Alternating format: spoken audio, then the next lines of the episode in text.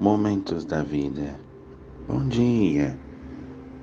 A claridade chega e a paz toma conta do meu ser.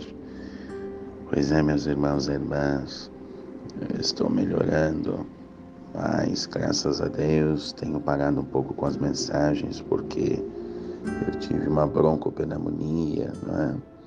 Então os antibióticos é, é muito forte, mas e senti o desejo de mandar essa mensagem hoje, esforçando um pouquinho para falar.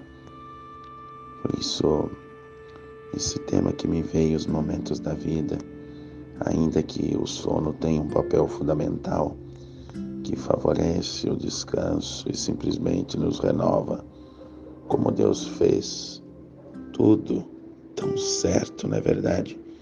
Que nunca nos falte a gratidão a gratidão. Não há um destino reservado, a vida acontece a todo momento da nossa vida. Os pensamentos vão de um lado para o outro e olha, numa velocidade imensurável. Nossa vida pode ser definida com um movimento sem fim. Sempre existe uma direção real ou imaginária. Estamos em busca de algo ou de alguém tentando dar vazão à inquietude. Estar em movimento é bem diferente do que viver agitado. A agitação cansa e não leva para lugar nenhum. Eu sou prova disso. Refletindo durante todos esses dias na minha recuperação, o movimento pode ser sincronizado e compassado. A agitação simplesmente deixa tudo desencontrado. Eu sempre gostei de estar em movimento, de deixar a criatividade bater suas asas, para levantar voo e desenhar um outro mundo possível. Não são poucas as pessoas que continuam acreditando em destino, inclusive com fatalidades.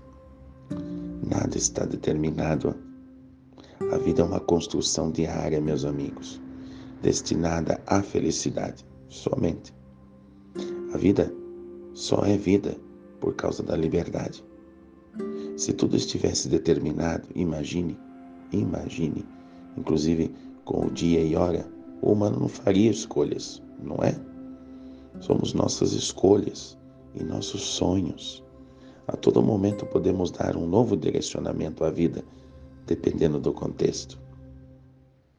Cruzar os braços e aguardar que o destino se apresente é muito cômodo, não é?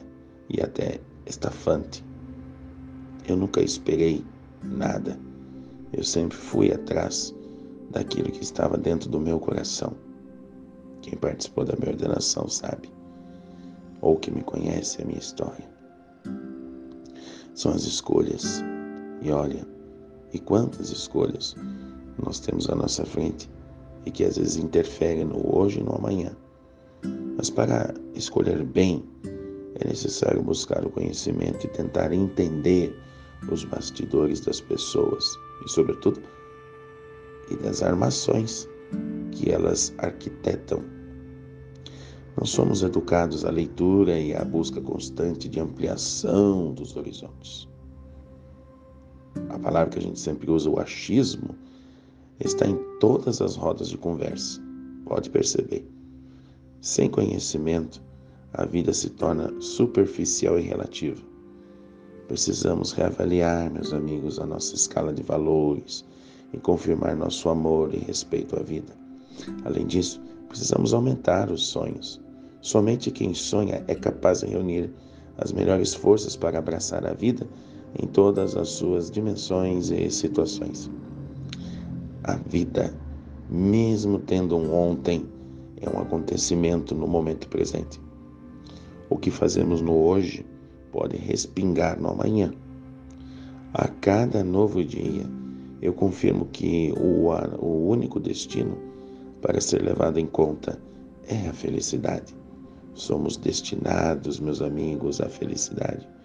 Convém não deixar de sonhar e de viver alegremente.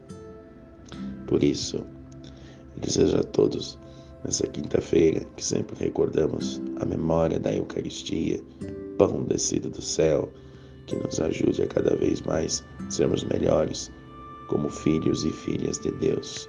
Uma santa paz, uma santa alegria e um forte abraço.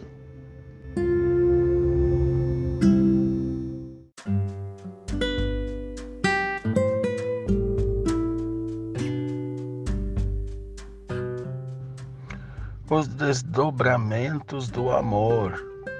Bom dia, meus queridos irmãos e irmãs, recebam a paz, a bênção de Deus, ainda melhorando, né? Dessa broncopneumonia, mas graças a Deus, bem melhor, né? Hoje até dei uma saída um pouco para tentar respirar, mas graças a Deus, Deus vem me ajudando a melhorar cada vez mais. E a gente sabe que ao amanhecer desse dia muito especial, né, para aqui na região do sul, é, sobretudo aqui na, na, na, nossa região, sobretudo para o lado de Caxias, Farroupilha, né, é o dia de Nossa Senhora de Caravaggio, grande mãe querida, mãe de Jesus, que apareceu para Joaneta na Itália quando estava é, passando por uma situação de violência doméstica, né? Família, meus irmãos, é tudo, mas temos ainda muitos desentendimentos dentro dos lares. Nós precisamos de tanta paz, não é verdade? E olha, que a paz é algo que a gente precisa muito na nossa vida de hoje. Mas, olha, para cada gota de amor que der, haverá uma gota menos de dor no mundo, não é? Acolher as alegrias e as dores humanas é uma bela missão. Ótimo caminho para tornar o mundo mais fraterno. As pessoas estão sedentas por alguém que as escute, que entendam os contextos sem precisar dizer nada. O fato meus irmãos, né, de poder ter com quem repartir pensamentos e sentimentos, é um bom passo no caminho da cura. Apesar da diversidade de opiniões, precisamos uns dos outros para tudo mesmo, né? Viver é conviver, é entrelaçar sentimentos e momentos, fazendo acontecer a vida em sua naturalidade o que move a existência e produz felicidade é a capacidade de amar. Desenvolvemos nosso cérebro, nosso corpo, nossas relações, mas nem sempre colocamos em primeiro lugar o desenvolvimento da capacidade de amar.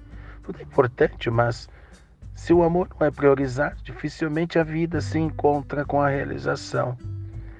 Sabe, às vezes eu fico tão admirado, mas tão admirado com a força que está no amor, porque quem ama é decidido, quem ama é alegre, quem, quem, quem ama é proativo, não é? É disponível, é esperançoso. Né? O amor deveria ser ensinado em todas as disciplinas e nos diferentes estágios da vida. Eu me lembro disso na escola, quando também falava isso no corpo docente. Porém, não podemos esquecer que o espaço de iniciação e de cultivo contínuo do amor em primeiro lugar, é na família. A experiência familiar é determinante e encantadora quando o amor é respeitado como base de tudo. A maior parte das famílias vivem bem, alegre, reserva tempo para dialogar e cultiva a espiritualidade que tem um papel estratégico na unidade e na colaboração. Porém, meus amigos, muitas famílias desconhecem essa harmonia, desconhecem a questão do respeito, do silêncio, do perdão. Se faltam gotas de amor, sobram gotas de dor. Pois é. Sim, conheço gotas e rios de dor, unicamente pela destesta, muitas vezes desta, acaba acontecendo em vários lugares esse tipo de situação né, que vai desestabilizando a pessoa e a família. Não são poucos os filhos que desconhecem o amor familiar e acabam sendo mendigos afetivos, mesmo tendo tudo materialmente. Tomara que eu esteja enganado, mas algumas famílias andam relapsas, deixando tarefa de educar unicamente para a escola. Joga na escola que resolve tudo. E não é assim. Quando não há limites em casa, as gotas de dor se transformam em rios e grandes rios. O cultivo da vida familiar diminui significativamente.